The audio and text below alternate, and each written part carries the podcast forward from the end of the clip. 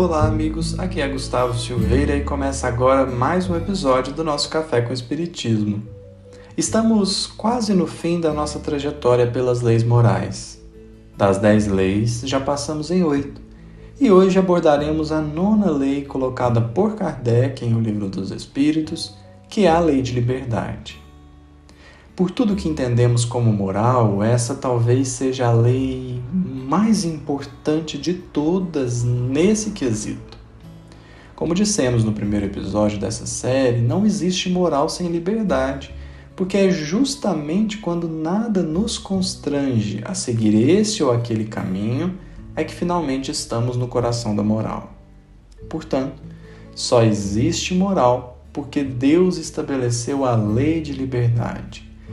E essa é uma lei extraordinária. Extraordinária porque Deus, na sua infinita bondade, ao criar a lei de liberdade, estabeleceu um limite, se assim pudermos dizer, para a sua própria ação.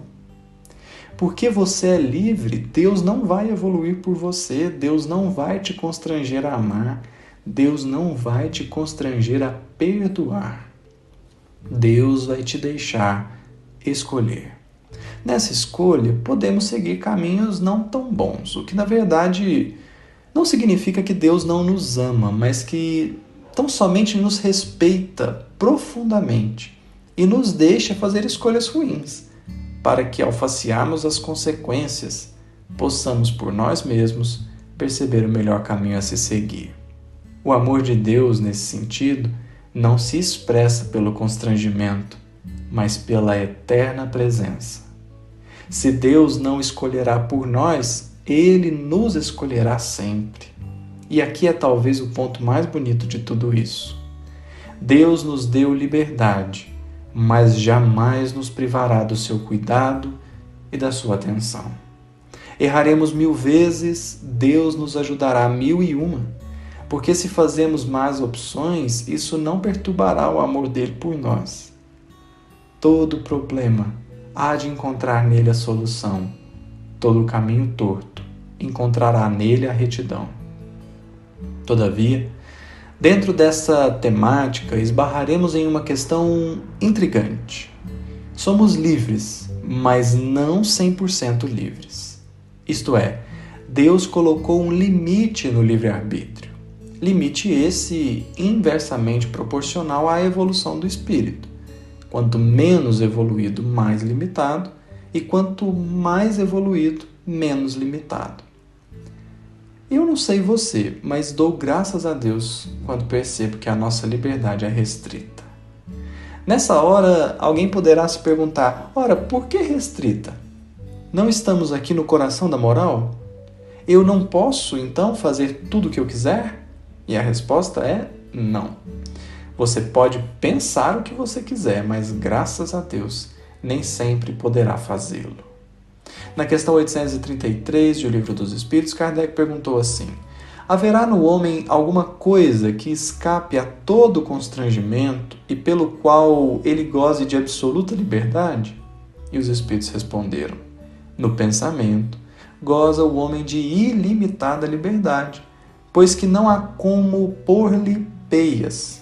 Pode-se lhe deter o voo, porém não aniquilá-lo. Podemos pensar o que quisermos, eis aí a moral. Mas não podemos fazer tudo o que queremos, nem concretizar tudo o que pensamos. Eis aí a bondade eterna. E essa restrição manifesta a bondade de Deus por alguns motivos. Por exemplo, Quantas ações nos trariam arrependimento segundos depois de executá-las? Se isso já acontece com a liberdade restrita, imagina se ela fosse limitada. Além disso, seria profundamente difícil encontrar as melhores opções se existissem infinitas possibilidades. A maior lição aqui é perceber que só há restrição no que pode te prejudicar profundamente. Ninguém está privado de escolher o bem. Mas talvez a principal razão seja a de que, se nossa liberdade de ação fosse irrestrita, como é a liberdade de pensar, então Deus teria nos dado o direito de, se quiséssemos, aniquilar a criação. E isso é profundamente contraditório, porque me daria o direito sobre a liberdade do outro de existir. Somos todos livres, mas igualmente livres, e justamente por isso nossa liberdade tem limites o limite da liberdade do outro. O que não diminui a lei, evidentemente. Aliás, isso a engrandece porque a torna eterna, imutável e cósmica. A grande questão, portanto, será: o que temos feito de nossa liberdade de pensar e de nossa restrita liberdade de agir?